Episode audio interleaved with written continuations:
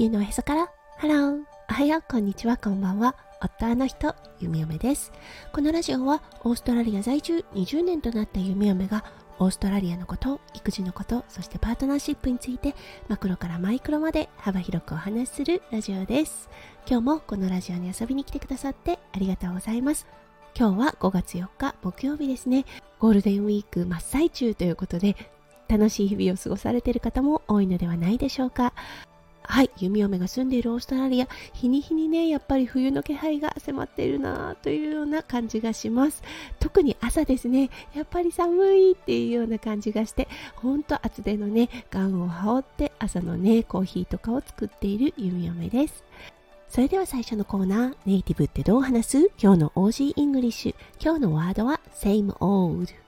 はい、これだったんですが、same 同じですね。そして old 古いですね。はい、これね、よく2回続けて言うんですね。same old, same old っていう感じで。うん、この間職場で久しく会ってなかったお友達に会ったんですね。そして、how's going? って言われた時に、ああ、何も変わらないよ、前と変わらないよ、といった意味合いで、same old, same old って言います。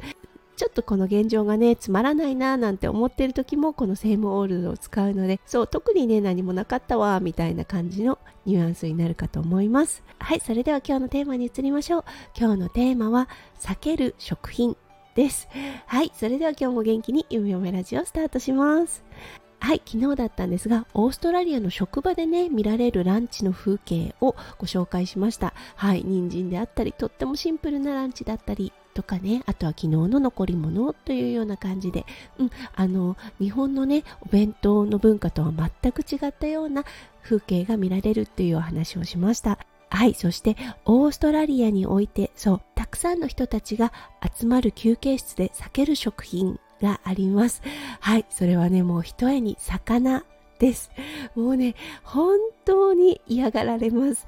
うん、あの、ツナぐらいならいいかなって思いますよね。シーチキンであったりとかね。日本では本当によく使われるシーチキン。これも温めるというような、はい、あの、ランチとなるとすごく嫌がられます。そう、ではね、よくあるツナのパスタ。はい、これとかはね、決して職場には持っていかないようにしています。そう、あとはね、東南アジアの方がよくやってしまうフィッシュソースですね。これも避けた方がいい食品となっています。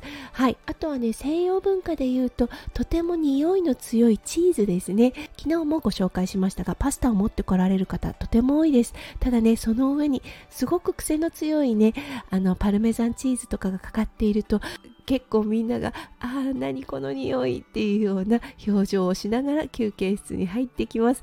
全くね気にしない人もいます。だけどねやっぱりみんながリラックスする場所となるので弓嫁はねこれらの食品は避けています、うん、フィッシュチップスの文化があるので魚も食べるだろうと思うんですがはい。あの本当にね中には魚一切食べないっていう人もいます。そう。だからねその人たちにとってはやっぱり生臭さっていうのが感じられるのではないでしょうか。これ結構海外あるあるで例えばねパートナーの方そう旦那さんであったり奥さんが外国の方であるとそうお家でね魚を料理することってできなかったりするんです。塩サバとかね食べたいんだけど作れませんと嘆いているはいあの嘆きの声というのをそう SNS 上のグループとかでねよく見かけたことがあります。